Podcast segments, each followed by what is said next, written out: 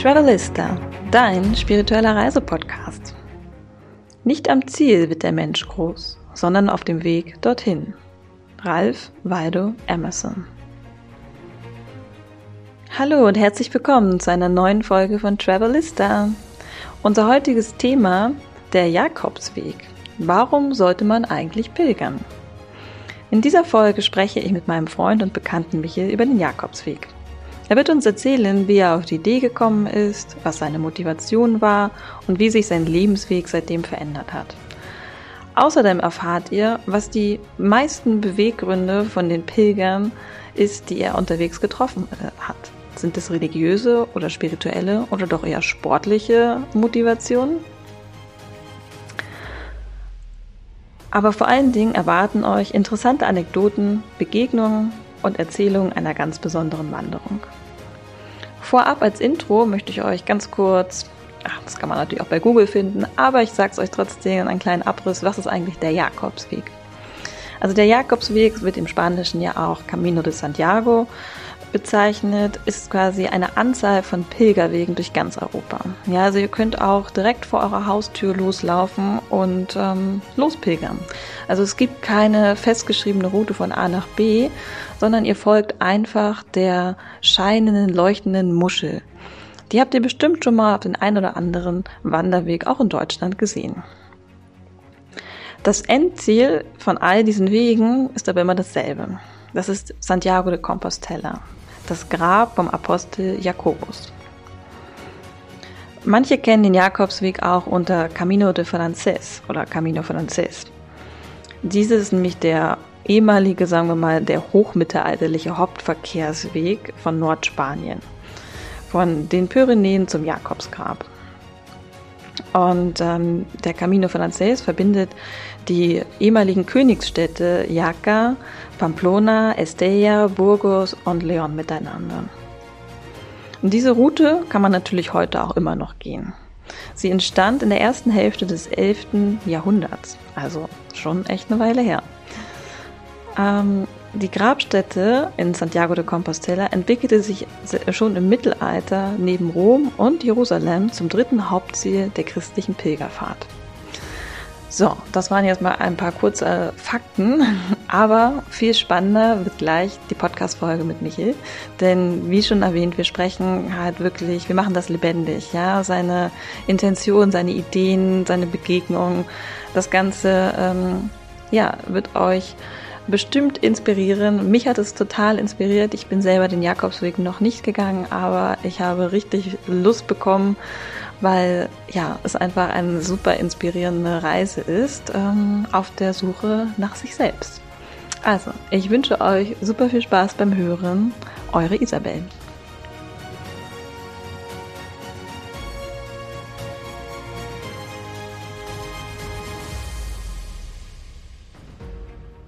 So, dann herzlich willkommen, Michel, bei meinem Podcast Travelista. Hallo. Freut mich, dass du heute hier bist. Ja, danke für die Einladung. Ja, sehr gerne. Ähm, ja, wir starten einfach direkt. Es geht ja heute um das Thema Jakobsweg, weil du den ja bereits schon gepilgert bist. Und da möchte ich natürlich ähm, ganz viel darüber wissen, wie du dazu gekommen bist, was war deine Motivation, Ideen und so weiter. Aber ja, ich würde sagen, erst einmal, vielleicht stellst du dich ganz kurz vor für meine Zuhörer, für unsere Zuhörer heute, damit wir wissen, wer du bist und ähm, vielleicht auch noch ein bisschen ein paar Eckdaten über den Jakobsweg, sofern du sie noch erinnerst. Ja, sehr gern. Also, wer bin ich? Ich sage immer, ich bin so ein, naja, ich würde sagen, so ein typischer Büromuggel. Also ich mache Dinge, die sind nicht systemrelevant. Ähm, wenn es heißt, aus Pandemiegründen dürfen nur systemrelevante Berufe geschützt werden, ich wäre nicht dabei. Also ähm, ich sage immer so ein bisschen, ich bewege mich im Bereich des, äh, des Talentmanagements, also ich helfe Leuten, so einen äh, spannenderen Job zu finden und ähm, komme originär äh, mit einer kaufmännischen Ausbildung. Ähm, also hatte eigentlich so einen ganz klassischen Bürojob vor mir, ähm, witzig, das jetzt so zu sagen, weil ich habe jetzt einen ganz klassischen Bürojob, wenn man so will. ich sagen, ähm, bist du gerade im Büro? ich bin gerade im Büro, das stimmt. Und ähm, bin im Grunde immer sehr, ähm, ja sehr stark mit Menschen im Kontakt gewesen in meinem Job und ähm, das ist auch das, was mich so triggert. Und ähm, darum lasse ich mich auch auf äh, viele verschiedene Geschichten ein, wie das jetzt hier, was ich ganz spannend fand, als ich deine Subtitel gelesen habe, äh, Spiritualität. Und ähm, jetzt äh, bin ich mal gespannt, wie ich da heute reinpasse. Aber ähm, es kommt ein bisschen auf deine Fragen an. Das stimmt. Also ich würde sagen, in meinen Augen hast du auf jeden Fall schon eine, einen spirituellen Weg bist du gegangen. Kann man so sagen. Den Jakobsweg. Das stimmt. Ähm, wobei ich diesen Jahr, also ich muss dazu sagen, ich bin in keinster Weise religiös mhm. und ähm, bin den Jakobsweg eigentlich ähm, gegangen aus dem, dem Grund der Selbstfindung. Also ich war so ein bisschen in, in dem Moment, erzähle ich gleich noch ein bisschen mehr zu, aber war ich, als ich den gemacht habe, ähm, in so einer schönen Mid-20-Krise, würde ich sagen. Also, Mid-20? Hat man sowas schon in 20s? Na, ich, ich glaube, die Mid-Life-Crisis wollte ich mir sparen und mache darum jetzt so alle, jede Dekade mal eine schöne Krise durch, um dann die große Krise ähm, zu lassen. Und bin im Grunde so ein bisschen auf der, auf der Suche nach mir selbst ähm, und mal um Zeit zu haben, über mich selbst nachzudenken und mein Leben, wo ich hin wollte, ähm, bin ich eigentlich diesen Weg gegangen. Mhm. Okay, das klingt doch erstmal schon sehr, also ich glaube, das ist halt oft die Motivation, könnte ich mir vorstellen. Ja, wobei ich habe auch Leute getroffen, für die war es eine sportliche Herausforderung. Das Ach, äh, würde ich jetzt nicht teilen. Da ging es um mehr ja. Kilometer, mehr Kilometer. Ähm, aber da komme ich gleich zu, das waren dann meistens auch die Deutschen, by the way. okay, ja, spannend. Okay, wann hast du den denn, wann bist du denn gepilgert?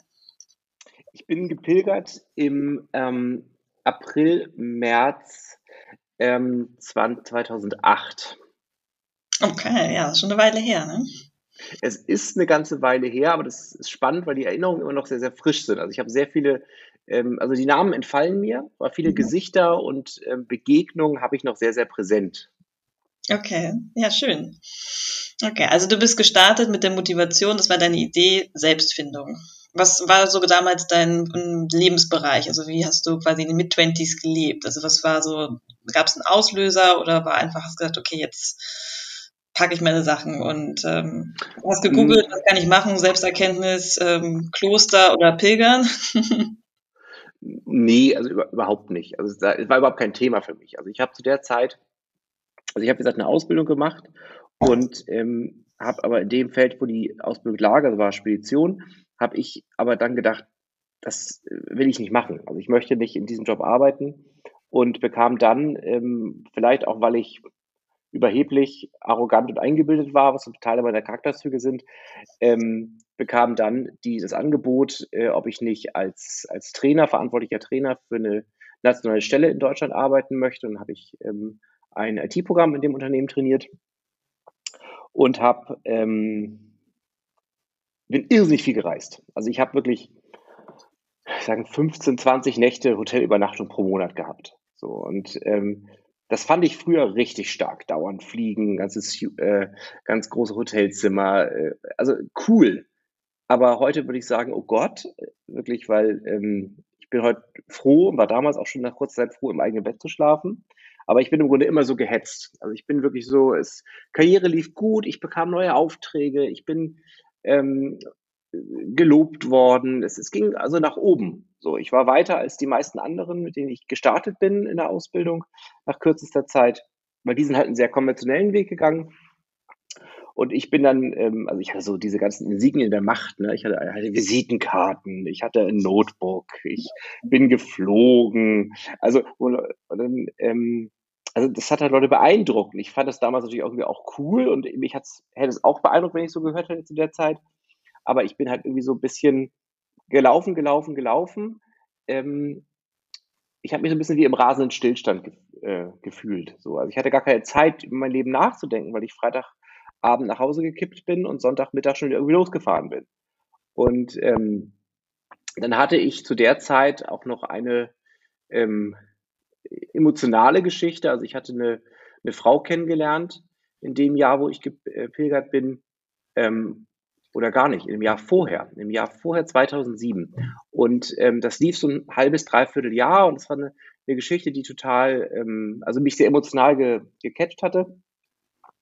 Und ich bin dann, ähm, habe aber nie so ein Commitment gemacht. Also habe immer gesagt, das ist eine lockere Geschichte. Das, äh, nein. Und dann sagte sie immer so was Schönes, sagte sie, ähm, kannst du sagen, aber vielleicht bin ich irgendwann weg. Und ähm, irgendwann kam sie aus dem Spanienurlaub wieder, ähm, war auch am Cap Finisterre, also am Ende der Welt, und brach dem eine Jakobs, Jakobsmuschel mit. So. Und mm. ähm, kurz darauf äh, löste es sich aber mit uns auf. Also weil sie einfach dann emotional ist sie zurückgerudert, weil ich eben mich nicht committed hatte und dann bin ich in ein ganz tiefes Loch gefallen. Also ich habe dann wirklich so ein, ja wirklich halbes, dreiviertel Jahr, ich weiß gar nicht, was ich da gemacht habe, also gefühlt gar nichts. Ähm, Nur gearbeitet, funktioniert.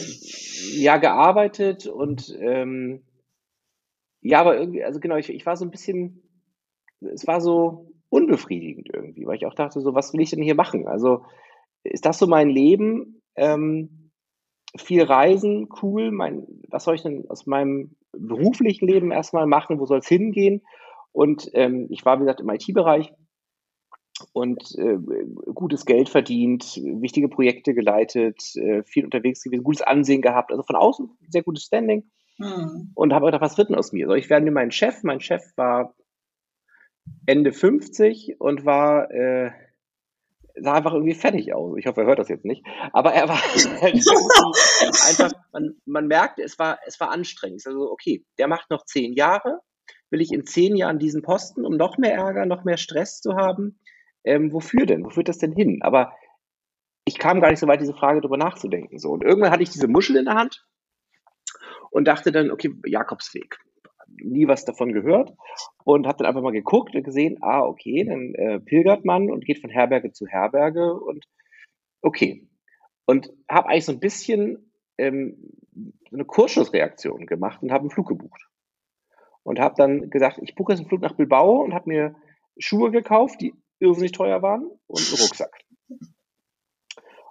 Äh, und ganz tolle Wandersocken, die äh, pro Stück 15 Euro gekostet haben. Oder komme ich später zu. Das ähm, ist normal, normaler Preis. und äh, also ich kannte das vorher nicht. Und dann bin ich halt, dann habe ich diesen Flug gebucht und bin zu meinem Chef damals und habe gesagt, pass auf, ähm, ich brauche fünf Wochen Urlaub. Sagt er, keine Chance, du kannst keine fünf Wochen Urlaub kriegen, du bist in Projekten eingebunden, ich brauche dich. Sag ich, okay, dann ist das hier meine Kündigung. Wie? sage ich, ja, ich, ich möchte diese Zeit haben. Und dann sagte er, okay, kriegen wir vier Wochen hin? Sage ich, ja, gut, machen wir vier. So. Und ähm, dann bin ich halt in ähm, einen Flieger gestiegen mit diesem Wanderrucksack, hatte, mir, hatte mich vorher informiert, was für Schuhe braucht man und so weiter. Äh, man muss dazu wissen, ich bin nicht der Sport, ich bin jetzt heute ein bisschen aus der Form gegangen, würde ich sagen. Das war früher anders, aber ich war auch früher kein Sportler. Also mein Sport bestand aus Nachtleben. Und ähm, ich bin dann äh, nach Bilbao geflogen, hatte diese Muschel auf meinem, ähm, meinem Rucksack drauf und der Flieger landet und ich denke, was machst du denn hier?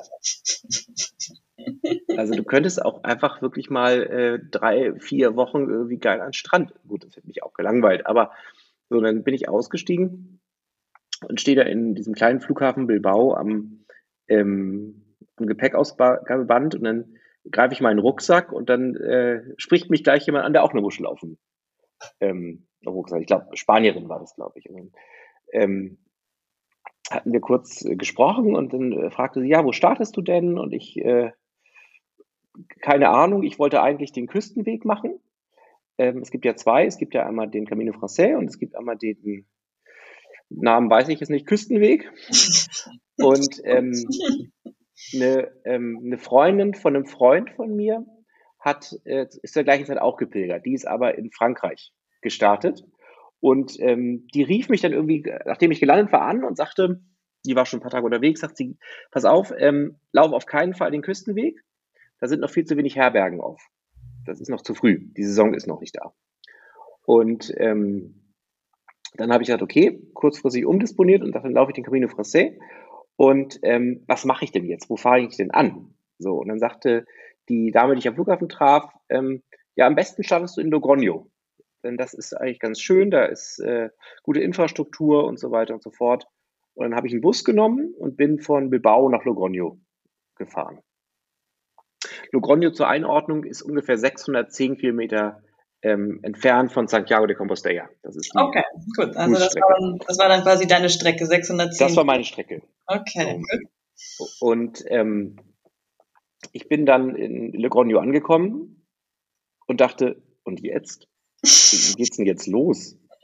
Also, äh, und bin erstmal so ein bisschen hilflos durch die Gegend getrieben, glaube ich.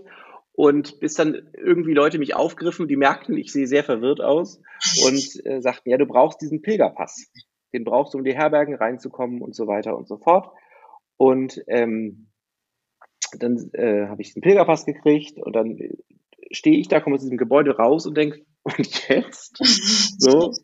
Und ähm, dann stand ich da und da sagte ich, kann mir jemand sagen, wie der Weg ist? So, und dann sagt er ganz einfach, du musst nur schauen, wo die Muschel hinstrahlt. So, und dann habe ich, und dann habe ich eben gesehen, okay, ähm, also der erste Tag war sehr, sehr verwirrend und dann bin ich losgelaufen. Und ich bin alleine gegangen, bewusst alleine gegangen, weil ich ähm, wollte eigentlich mit niemandem irgendwas zu tun haben. So. Und ähm, bin gelaufen. Einfach mal gelaufen. So, erste Herberge ähm, mit 35 Leuten in einem Raum äh, schlafend. Ähm, das war schon so ein bisschen, sag ich so, das ist Anti-Urlaubsfeeling jetzt. So, aber dann ähm, lief sich das so ein. Also dann kam wirklich so die Zeit, ähm, so ab der zweiten, dritten Nacht ähm, kam so ein bisschen die Routine, aber auch die Schmerzen. Also mir tat alles weh. Also ich habe Muskeln gespürt, von denen ich nicht mal wusste, dass es die gibt. Also ähm, ich bin wirklich mit Knieschmerzen nachts. Äh, ich habe es auch einfach echt manchmal übertrieben. Ich bin im Schnitt 34 Kilometer äh, am Tag gelaufen. Ja, wie viele ähm, Stunden braucht man dafür? Oder wie viele Stunden hast du gebraucht? Na, ich bin immer so, na, acht, neun Stunden bin okay. ich unterwegs gewesen. Also. So, also ähm, da ich eh nicht gut schlafen konnte, weil A laut in Schlafsälen und B jetzt nicht so das Coolste, habe ich ähm, äh, bin ich immer schon früh, halb sechs oder so losgegangen. Ja. Und das Gute war, es war so ein bisschen Vorsaison, da kommen wir auf dieses Kommerzielle, was du eben gesagt hast. Mhm. Ähm, das war noch nicht so überlaufen. Also man bekam gut Plätze mhm. und ähm, auch gerade wenn man den Jakobsweg so weit hinten anfängt, sag ich mal, gut, die Freundin von mir ist 840 Kilometer gelaufen, dagegen lächelt sie, wenn sie 610 hört. Aber ähm, ich finde das trotzdem okay. Äh, wenn man so ein bisschen weiter äh, hinten anfängt, dann ist das noch nicht so touristisch, weil dann hast du noch wirklich Leute, die wollen den Weg wirklich gehen.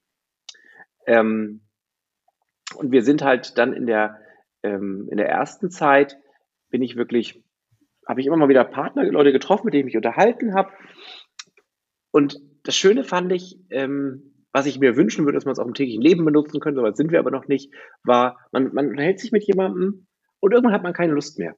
Irgendwann sagt man, es reicht. Dann sagt man einfach Buen Camino und geht. Buen Niemand Camino? spricht von, tauschen wir Nummern aus, lass uns mal anrufen. Nein. Buen Camino.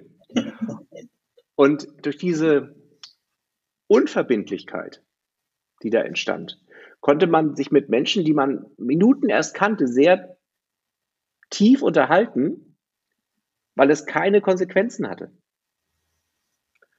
Und ähm, ich habe so zwei, drei Begegnungen, die ich ganz, ganz spannend fand auf diesem Weg.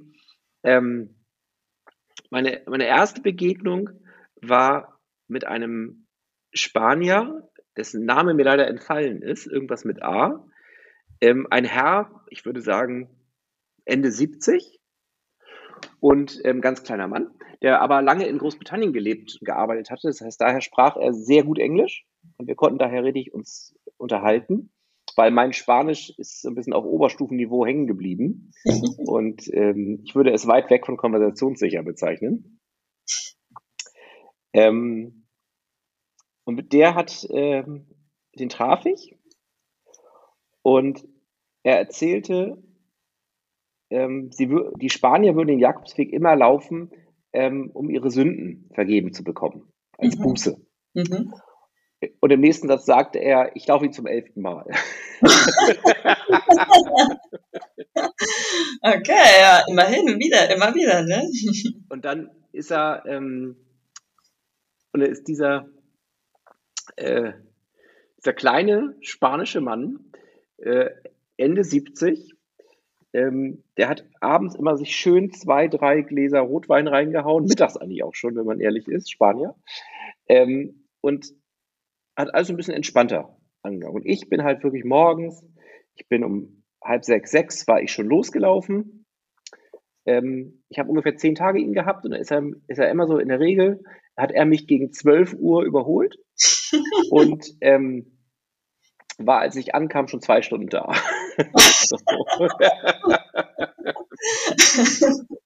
Äh, das war, war sehr, sehr witzig. Ähm, die unangenehmsten Begegnungen waren eigentlich mit einer Deutsche. Es gab einen auch alleinreisenden deutschen Mann mittleren Alters. Ich ähm, würde so sagen, vom, vom Typ ähm, hohes Einkommen, keine Freunde und ähm, gute Beziehung zu seiner Mutter. Ähm, und der äh, sagte immer, Michel, wir müssen mehr Kilometer machen das muss einfach, da kann man mehr Strecke, mehr Strecke. Und ich sagte, du, das ist nicht mein, mein Ziel. Also ich, ich bin nicht hier, um, um äh, mir zu beweisen, wie viele Kilometer ich am Tag schaffe, sondern ich möchte ein bisschen nachdenken. So. Und ähm, der ging aber eigentlich allen auf die Nerven. Also ich habe irgendwann mal so in der, nach einer Woche oder so ein deutsches Pärchen getroffen. Ähm, und die hatten den wohl auch schon drei Tage an der Hacke. Und dann sagte irgendwann, ist er, der Typ aus dem Raum war, sagte der, der Junge von beiden, sagte, wenn ich noch eine Nacht mit dem irgendwo verbringen muss, dann glaube ich, gibt's hier Tote. So. Und dann sind wir am nächsten Morgen alle extra schon um vier aufgebrochen, damit wir ihn überholen können, damit wir Strecke, Strecke, diesmal wirklich Strecke machen. Und ähm, wir sind dann wirklich vollkommen erschöpft gegen 15.30 oder so, dachten, okay, puh, hingesetzt, also angekommen bei der Herberge, und ähm, saßen dann da und nach ungefähr zwei Stunden kommt dieser Typ und sagt, oh nein. das war so ein bisschen unangenehm. Aber ähm, dann, dann, ist man ja tatsächlich irgendwie, hat man dann ja doch irgendwie so seinen Kreis. Also wenn man, ja, man trifft die Leute ja dann immer irgendwann wieder, spätestens in der Herberge. Also man hat ja nicht viel Möglichkeiten. Da, da kommt drauf an. Also du triffst die, ähm, also die Kreise in der Tat haben sich sehr wenig ähm, wiederholt. Also manchmal so zwei Tage mit jemandem, also mit diesem Schwein mhm. habe ich so zehn Tage, das war, war sehr lang. Ja. Ähm, sonst habe ich niemanden. Die meisten habe ich nur einmal getroffen oder so. Okay. Und dieses, ähm, äh, dieses junge Pärchen habe ich auch, also die waren vielleicht 18, 19, ne? also sechs ja. Jahre jünger als ich. Die habe ich ähm, auch wirklich nur zweimal getroffen. Also dann zweimal haben die Herberge geteilt. So. Ähm, eine Sache, die ich noch äh, ganz toll in Erinnerung habe, leider habe ich den Ort gerade nicht präsent, war, da haben wir in so einer Kirche geschlafen. Es mhm. gibt eben auch viele Herbergen so in, in, Kirchenböden, weil das ist das Witzige in, in, Spanien, egal wie klein der Ort ist, es gibt immer eine Bar, es gibt immer eine Kirche. ähm, und die Kirche ist meist größer als alle Häuser zusammen. Ähm, da haben wir in so einem Dachboden von der Kirche ähm, ge, äh, geschlafen und ich hatte auf dem, dem Weg hatte ich das Buch von Paulo Coelho auf dem Jakobsweg dabei. Und dann äh, komme ich da, es war also ganz urig, ne, mit so einem Schlafboden, also ganz rustikal. Da stand da, war da ein großer Kamin, riesenlanger Tisch, also richtig, richtig toll. Und vorne steht immer so eine Kasse, also eine Truhe. Und da steht dann eben in mehreren Sprachen ähm, das Geld drin. Und da steht, ähm, gib, was du kannst, nimm, was du brauchst. Und ähm, also das, das hat natürlich immer, klar, da in diesen, wenn du in Kirchen übernachtest, hast du natürlich auch diesen religiösen Teil. Das ähm, finde ich aber im Grunde, das, das stört mich nicht. So, das finde ich ein bisschen Folklore. Finde auch schön, wenn Menschen sich an so etwas festhalten können. Und natürlich, gegen gutes Essen und angenehme Atmosphäre habe ich auch nichts. So. ähm, und dann hatten wir wirklich, dann war der Kamin an und äh, jemand hat Klavier gespielt und wir haben alle am großen Tisch gegessen und das war schon toll. Ne? Es waren ja alles Fremde. Wir hatten ja alle, wir wussten, wir sehen uns heute und wahrscheinlich nie wieder. Und ähm, dann so eine witzige Anekdote vielleicht noch, dann lag auf dem Tisch vorm Kamin lag ein ähm, lag das Buch auf dem Jakobsweg in der spanischen Version. Okay. Und dann sagte ich zu dem Herbergsvater, ähm, oh, du hast das Buch auch. Und er, ja, es ist das schlechteste Buch der Welt. Ich benutze es, um das Feuer damit anzumachen.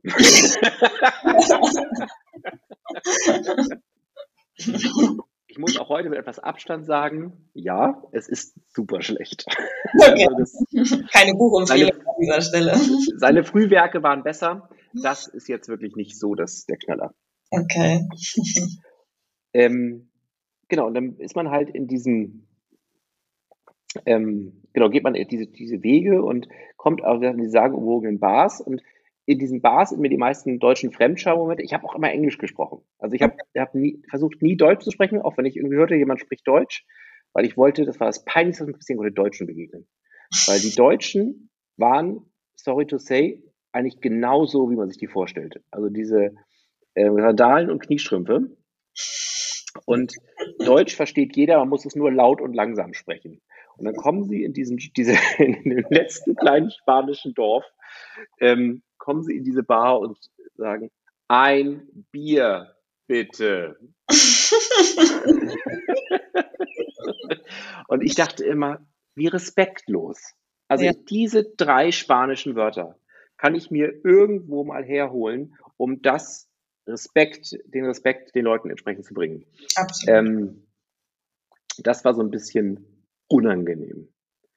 Ähm, also das kenne ich gut. Also ich bin auch ganz oft, ähm, auch wenn ich im Ausland bin, also ich war ja auch äh, viel auch in Asien und so oder in Deutschland. Deutsche kennt man überall, ja, immer. Mhm.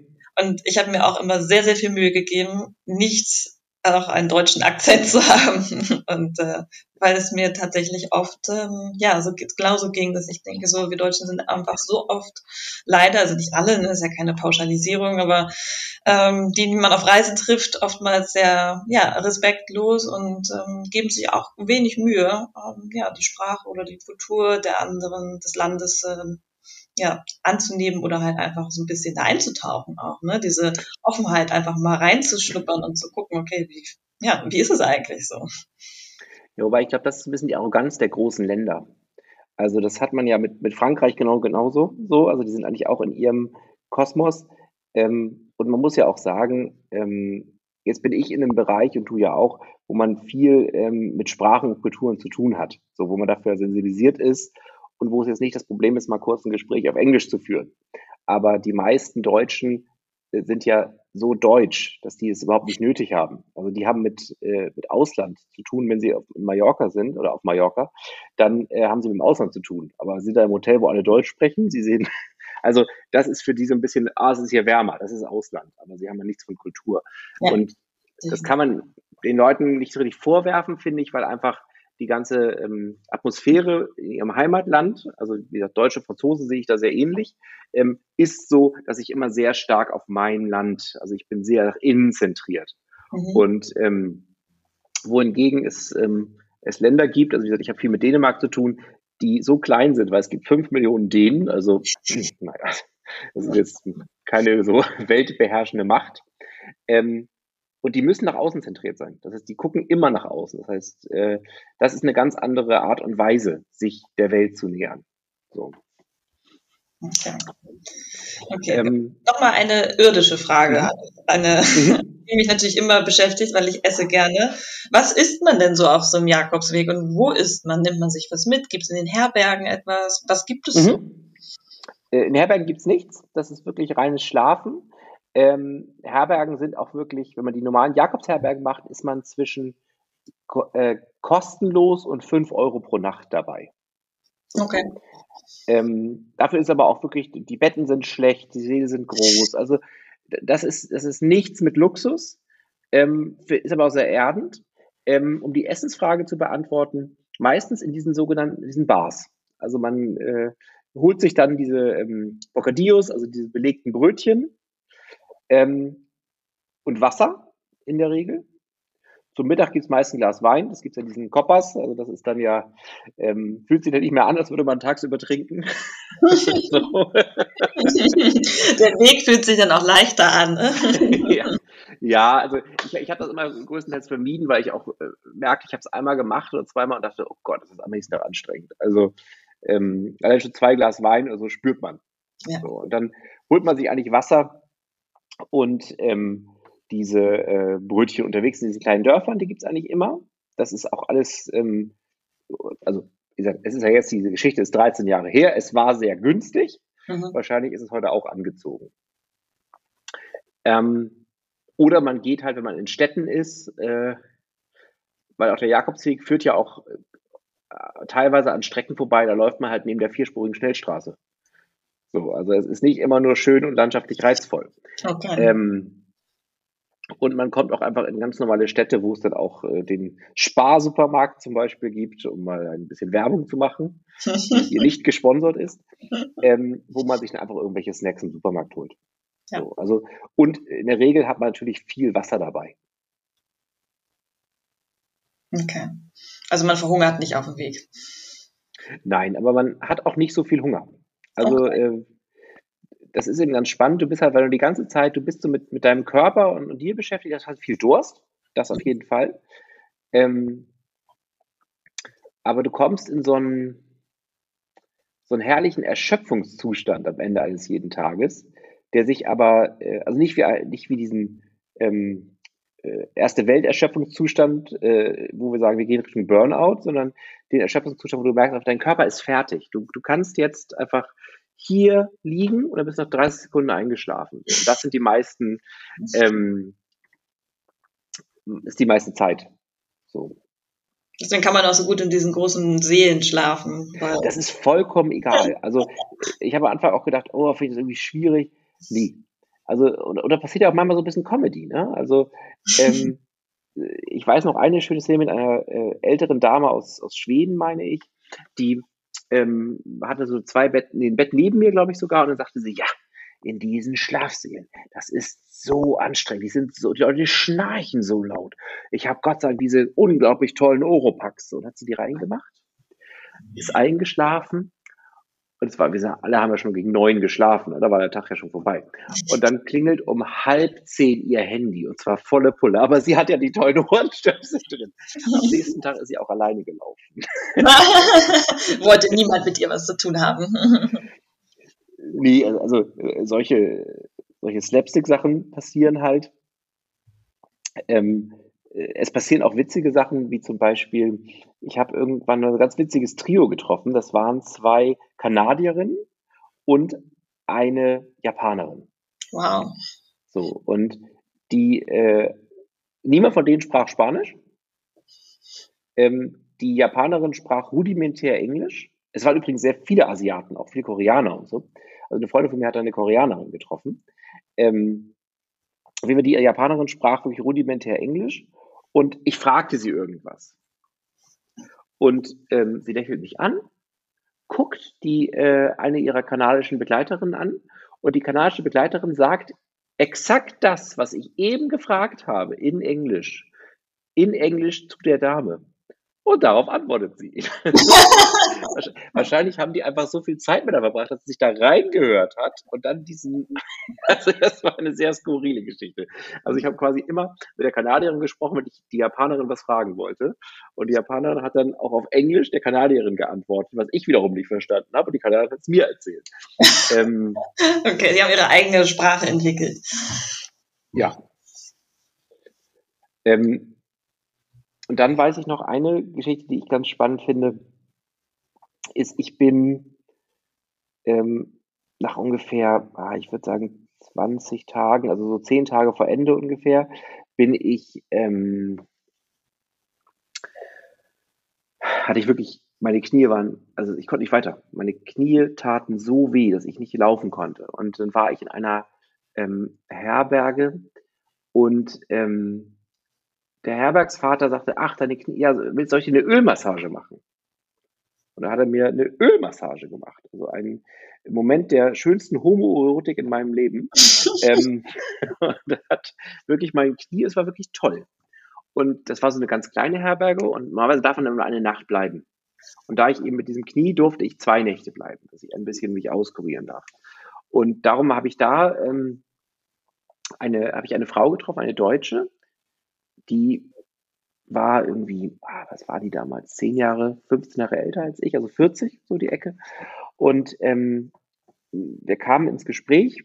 Das war ein ganz witziges Setting. Es sah ein bisschen aus wie bei Friends. Es gab hier eine Küche an der Seite, es gab eine Couch in der Mitte und dann gab es hier noch irgendwie Kamin. Also wirklich wie eine tolle Wohnung eigentlich. Und dauernd mhm. liefen Leute rum und kochten und man bekam dauernd was zu essen angeboten. Also es war so ganz verrückt und ein Sprach- und Stimmengewirr.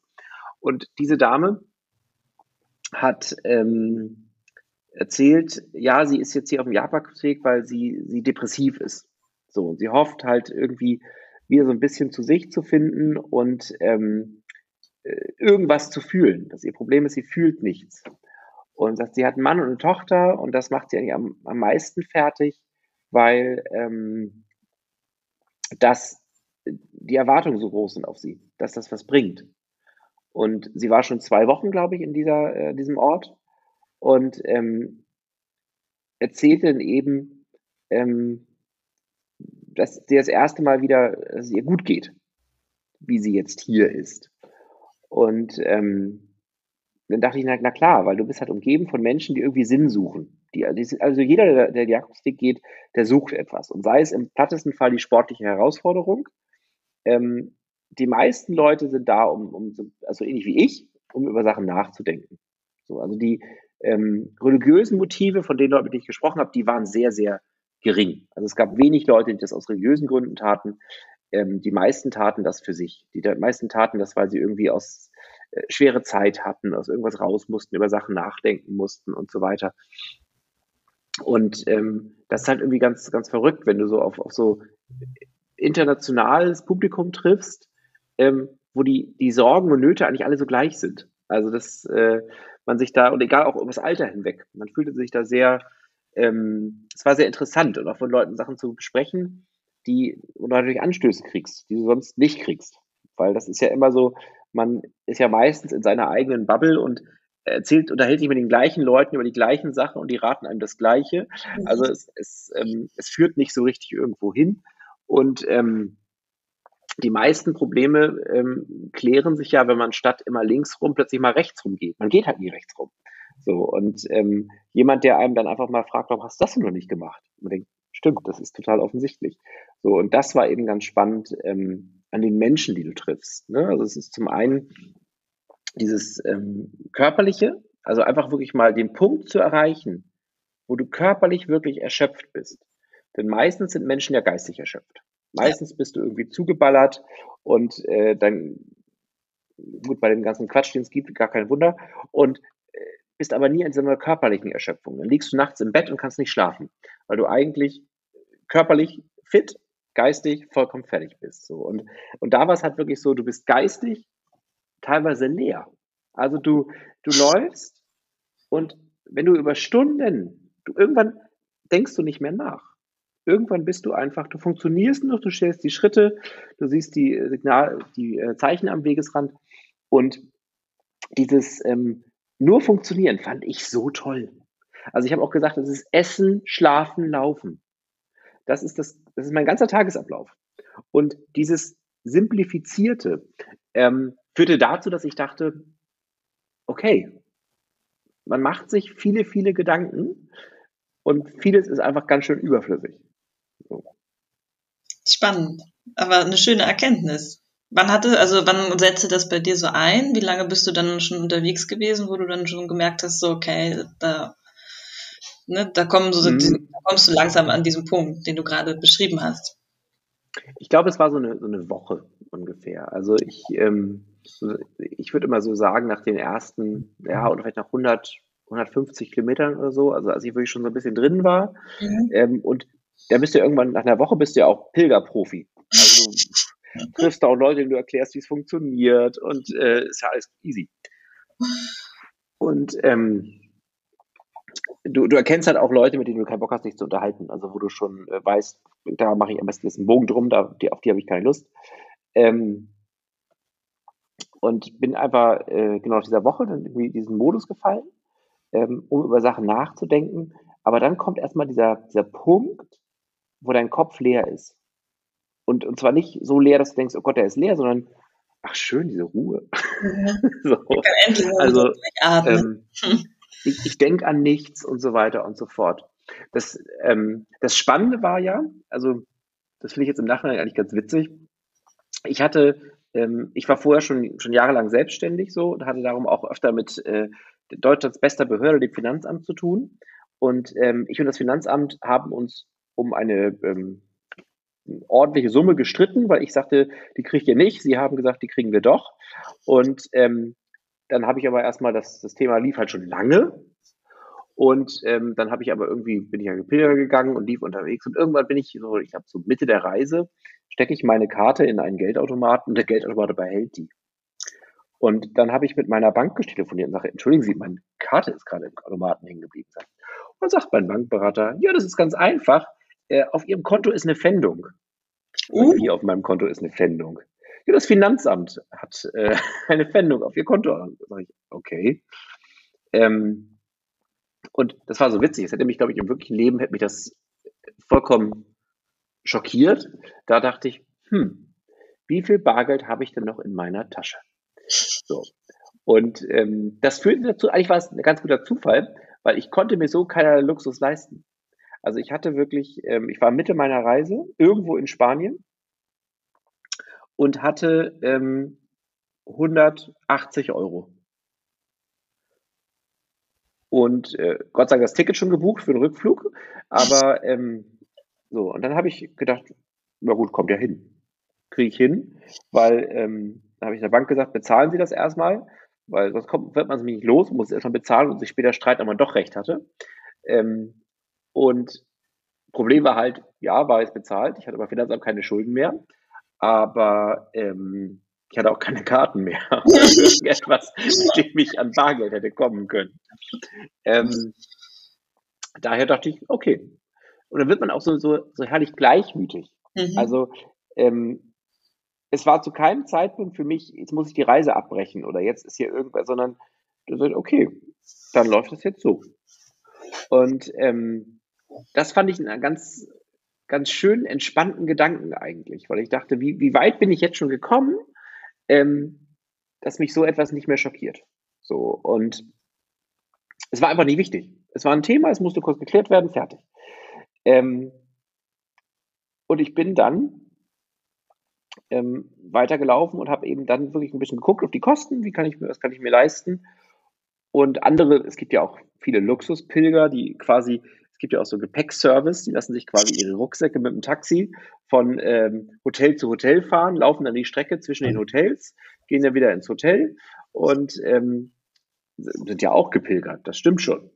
Also ähm, ich fand das immer so ein bisschen witzig, wenn man die sagten, ja, ich bin ja gepilgert, sage ich, naja gut, du bist ein bisschen spazieren gegangen und hast da hast dann wieder Ja, finde ich auch. Also es ist so, wie ich am Anfang, bevor wir das hier gestartet haben, ja auch gesagt haben mit dem Kommerz. Ne, das ist finde für mich ist das hat dann irgendwie auch nichts mehr mit Pilgern zu tun. Das ist so, ja, Luxuspilgern, aber es hat nichts mit Pilgern. Also genau. Also für mich war das Pilgern so also ein bisschen, du machst es für dich. So, und du machst, du, also du tust seit mal lange wieder was für dich, was nichts mit anderen zu tun hat. Weil Pilgern tust du für niemand anderen. Niemand hat was davon, dass du pilgerst, nur du selbst. Und ähm, du kommst in den Luxus, mal einen klaren Kopf zu haben. Niemand spricht dich an und will irgendwas von dir. Weil die Leute, die da rumlaufen, die wollen Sachen erzählen. Die wollen sich vielleicht mal unterhalten, die wollen deinen Rat haben aber die wollen nichts von dir als von dir als als du selbst. Die wollen, weil du halt bist ein Mensch, der auch da ist, das gleiche Schicksal teilt. Ähm, aber ich fand diesen äh, dieses Gefühl der Unwichtigkeit. Es ist, wenn ich es nicht bin, kommt ein nächster, dem sie die Geschichte erzählt. Ähm, fand ich sehr befreiend. Also es gibt dem Ganzen eine unglaubliche Leichtigkeit weil sonst muss man immer mitfühlen und mal drüber, und es tut mir leid. Nein, ist mir egal. es ist mir vollkommen egal. Und ähm, diese Leichtigkeit hat mir dann auch einfach so ein bisschen geholfen, so Zugang zu meinen, ähm, meinen eigenen Gedanken und Empfindungen zu bekommen. So, mhm. also ähm, man sagt ja auch, jeder weint einmal auf dem Jakobsweg. Okay. Ähm, das stimmt. Und es ist aber einfach so, dass du ja auf einmal so klar mit dir bist, wenn du es wirklich zulässt.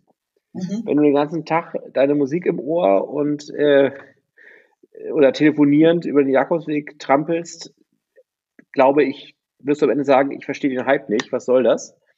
Ähm, wenn du aber zulässt, dich mal wirklich abzukapseln, um mal raus zu sein ähm, und auch einfach mal zuzuhören, mal zu, zu fühlen, was so in dir auch passiert. So, und das ist eben, ähm, und das ist schon spannend, wenn du durch den spanischen äh, Wald läufst und du hast seit vier Stunden niemanden gesehen.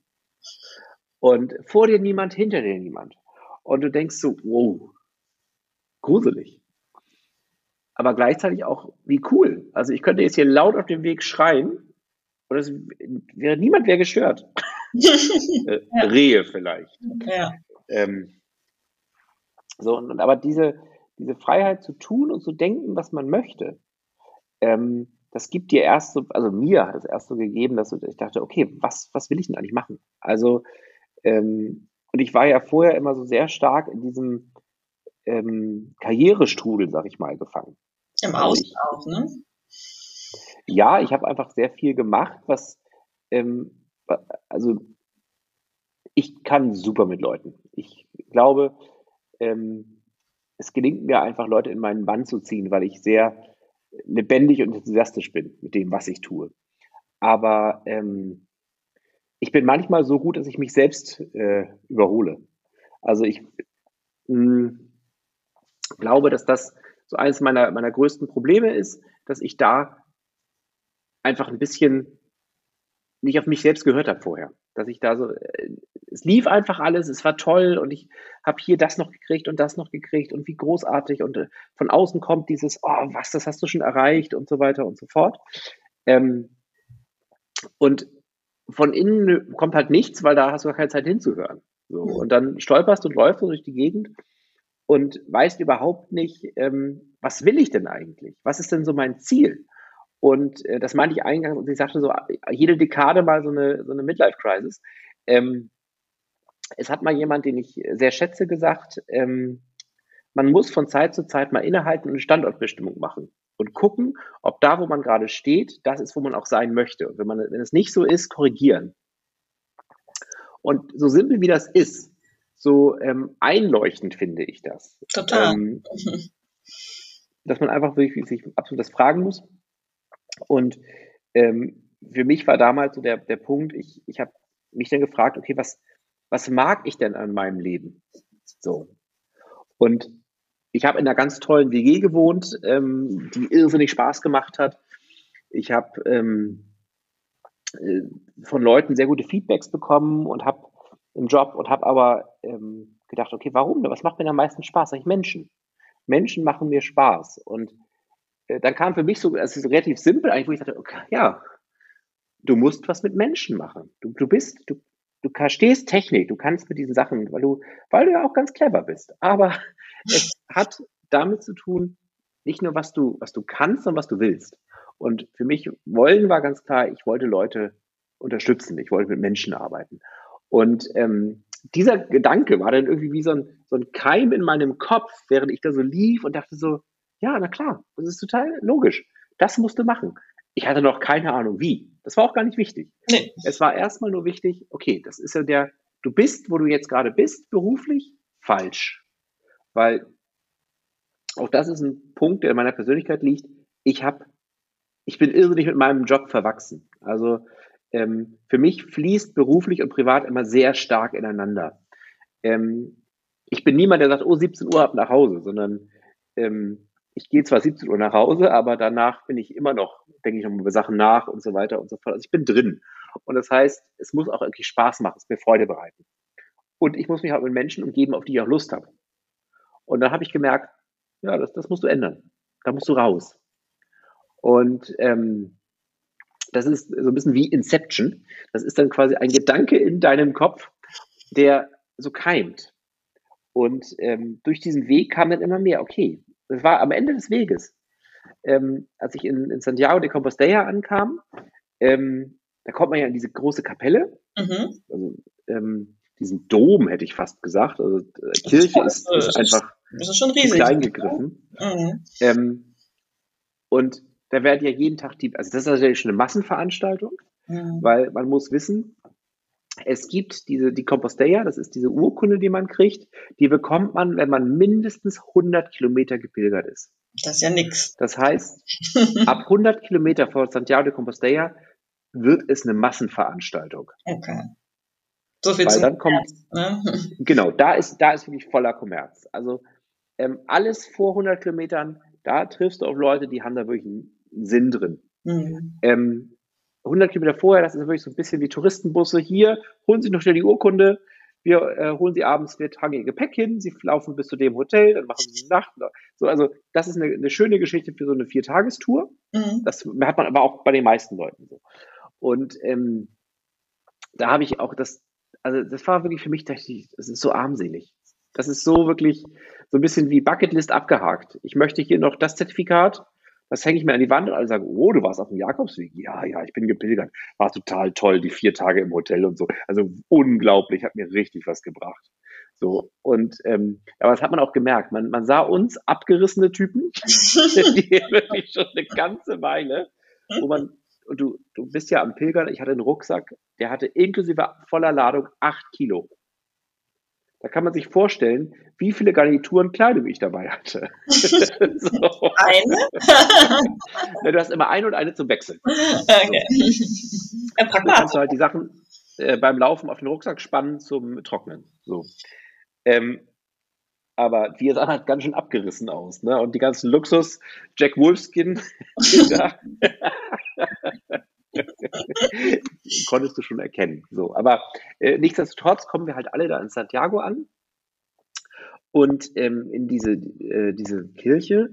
Und ähm, das war äh, sehr, sehr ähm, ergreifend, fand ich, weil erstmal ist dieses, also wenn du diesen, diesen ewigen Weg, ich kann schon verstehen, warum Menschen das so ähm, aus religiösen Gründen machen. Du gehst diesen ewigen Weg und dann kommst du in diese erhabene Kirche und ähm, da singt dann eine, äh, damals sang eine Nonne Ave Maria. Also unglaublich schön. Und das ist natürlich eine Akustik. Und, ähm, und da bist du halt schon sehr ergriffen, so, und auch irgendwie, ich war auch traurig, weil ich dachte, vorbei. Hm, ja. Jetzt ist, jetzt bist du fertig. Jetzt ist, jetzt fährst du nach Hause. Und ähm, ich traf in dieser Kirche noch ein, ähm, ein junges Mädchen, die war 18, 19, äh, die Ecke. Ähm, die war aber Aachen losgelaufen. Die war, ähm, ich glaube, schon Anfang Januar losgelaufen, während ich ja im März losgelaufen bin. Ähm, das heißt, die war fünf Monate, ja doch, fünf Monate war sie auf dem Weg. Alleine, 18 Jahre und sagte, ja, sie, sie wusste nicht, was, was sie machen soll. Sie wollte einfach mal Zeit zum Nachdenken haben. Und dann dachte ich, mutig. Respekt. Ja, total, mit acht. Ähm, ne? Habe ich natürlich gedacht, so ein Pillepalle, ne? Also ich äh, bin geflogen hierher. so.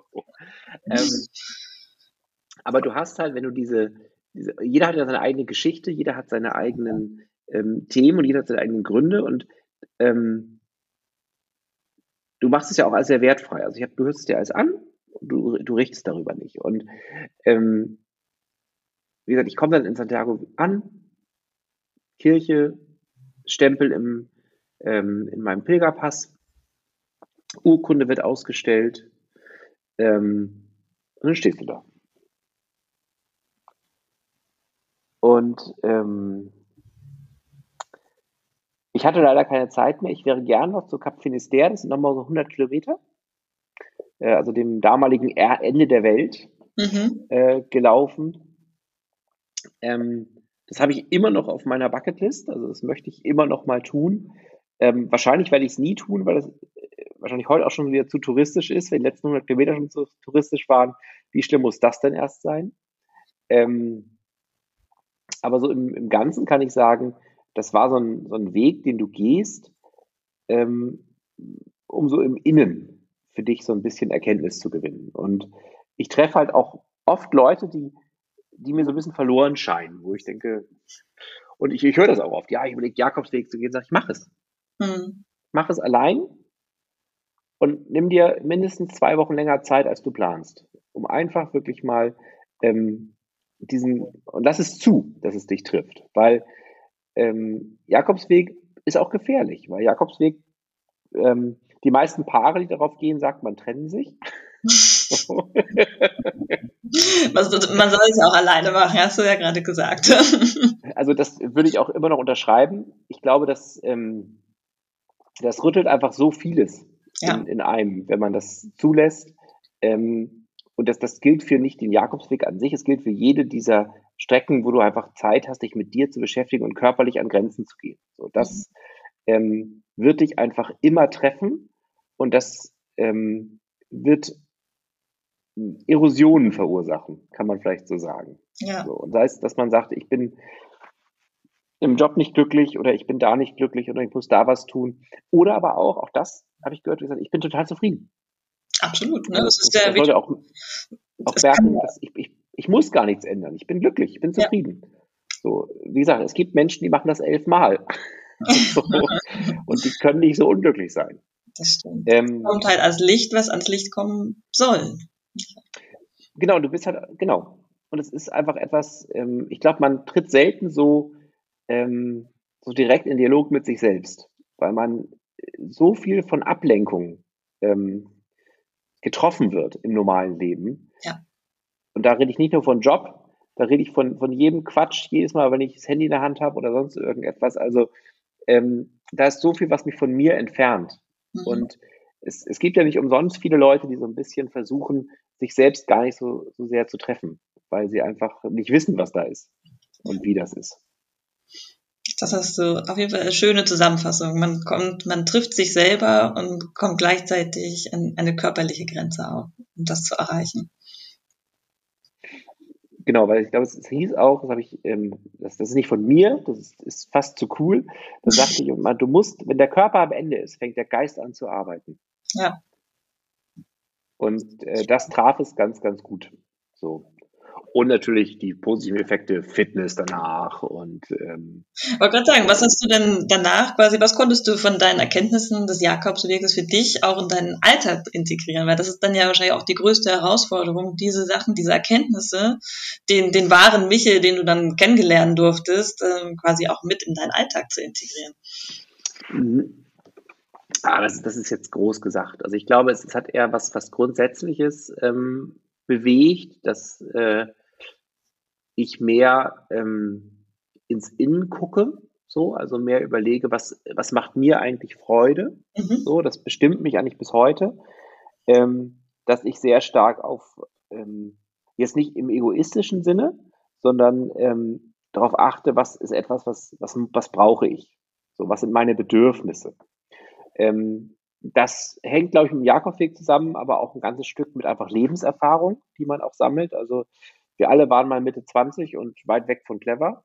Ähm, und äh, es hat eigentlich für mich so im, im, im täglichen äh, dieses, ähm, der Ausweg, Vollheit hätte ich fast gesagt. Das heißt, es gibt immer eine Lösung.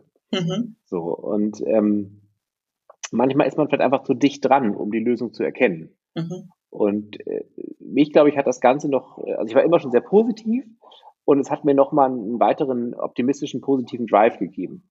So, weil ich einfach dadurch gesehen habe, ähm, und auch, äh, dass es Menschen gibt, denen es weit schlechter geht. So, also wie gesagt, die Dame, von der ich vorhin erzählte, die mit Depressionen ähm, den Jagdbetrieb begann. Ähm, und dass wenn du dein Leben so in Relation packst und merkst, es geht dir eigentlich nicht schlecht, dann ähm, wirst du so ein bisschen demütiger äh, dem gegenüber.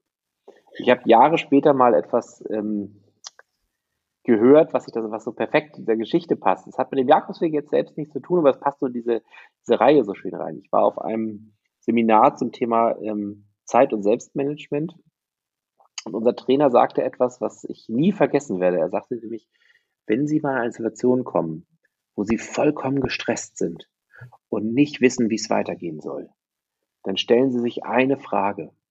Und wenn Sie diese Frage mit Nein beantworten, dann fahren Sie runter und kommen Sie erstmal klar. Und dann wir so, ja, welche Frage denn? Ist jemand in Lebensgefahr? Und dann dachte ich in dem Moment, für mein Berufsleben ist diese Frage immer ganz klar mit Nein zu beantworten.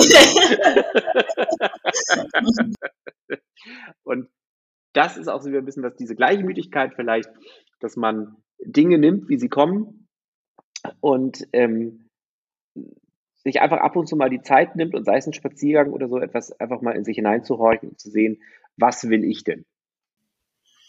Also, das hast du auf jeden Fall nochmal schön zusammengefasst, Michel. Und ähm, ja, ich freue mich auf jeden Fall für dieses tolle Gespräch und auch dieses inspirierende Gespräch, was wir hier geführt haben. Ich meine, wir haben jetzt äh, über eine Stunde fast schon deinen, ähm, ja, deinem Jakobsweg Geschichten gelauscht und äh, ich finde es äh, super spirituell. Ja, um nochmal auf, auf die Anfangsfrage zurückzukommen, ob du in diesen Podcast passt. Also ich würde diese Frage auf jeden Fall mit Ja beantworten, weil es einfach auch etwas, äh, was wir in der spirituellen Szene, sage ich mal, machen, ist, dass wir auch den Blick nach innen richten und ähm, ja, mehr uns selber erkennen. Ja, dazu muss man nicht spirituell sein, um halt auch diese, ja, vielleicht diese Frage, diese Sinnfrage, warum bin ich hier, wer bin ich, wer möchte ich sein, zu stellen. Von daher, das geht alles vielleicht auch fließend ineinander über, ohne dass du jetzt sagst, ich bin spiritueller Mensch, aber ich finde, du hast da auf jeden Fall spirituelle Erkenntnisse gewonnen. Lass es mich so sagen. Dann würde ich es einfach so stehen lassen und versuchen nicht mehr mich da rauszureden. ähm, vielen Dank für diese äh, Überzeugung, mich in äh, deine Gang reinzuziehen. ähm, und vielen Dank für die Einladung. Ja, vielen Dank, dass du mit uns diese Erfahrung geteilt hast, weil ja, ich fand, ich finde es super spannend. Ich bin den Jakobsweg selber noch nicht gegangen, aber ja, ich hoffe, dass ähm, das auch vielleicht inspirieren konnte, auch andere Menschen, die jetzt vielleicht gerade diesen Podcast gehört haben und äh, darüber nachdenken, ob sie diesen Jakobsweg gehen wollen oder nicht, vielleicht nochmal einen kleinen Anschluss geben, dass man auf jeden Fall, ja, just do it, ja. geh, geh den Weg, auch wenn es unbequem wird, auch wenn es wehtun wird, aber es wird auf jeden Fall, ja, hinterher viele Erkenntnisse bringen. Da kann ich nichts mehr hinzufügen. Vielen Dank. Ja, ich sage auch vielen Dank und ähm, ja, noch einen, ich wünsche allen Hörern erstmal einen wunderschönen Tag, Abend, je nachdem man diese Folge hört und freue mich auf, äh, ja, auf ganz bald. Bis dahin. Tschüss. Tschüss.